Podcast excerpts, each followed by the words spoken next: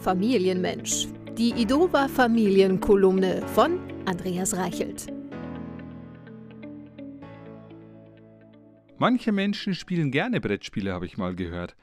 Andere sind eher wie ich veranlagt. Mich verlangt es eigentlich abends nur nach Ruhe. Wenn sich beide Gruppen in einer Familie vereinen, kann ein Spieleabend zur echten Herausforderung mutieren, nicht nur im Sinne eines Wettbewerbs um den Sieg. Schon die Wahl der Uhrzeit ist ein erstes Reizthema.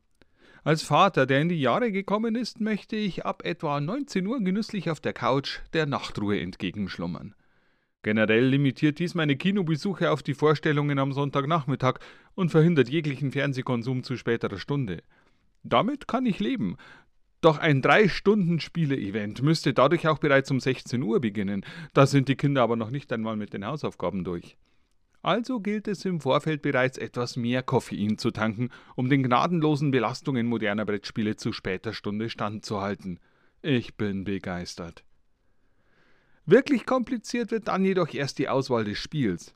Als heterogener Haufen ist unsere Familie hier besonders komplex.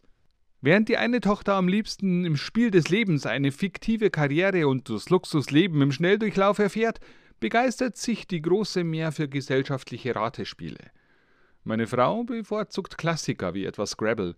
Und da Extrem-Couching keine Option zu sein scheint, Schafkopf zu alt hergebracht ist und Schach nur zu zweit funktioniert, ergebe ich mich der Mehrheit. Nun kann man bei vier unterschiedlichen Meinungen und einer maximalen Ausdauer von zwei Spielen also nicht alle Wünsche erfüllen. Die Eltern geben nach und spielen das, was die Kinder wollen. Als übermüdeter Vater kann ich dann jedoch nicht den Begriff erraten, bin unfähig, komplex zu denken und habe auch keine Geduld, wenn die Kinder in erheblicher Lautstärke rumblödeln.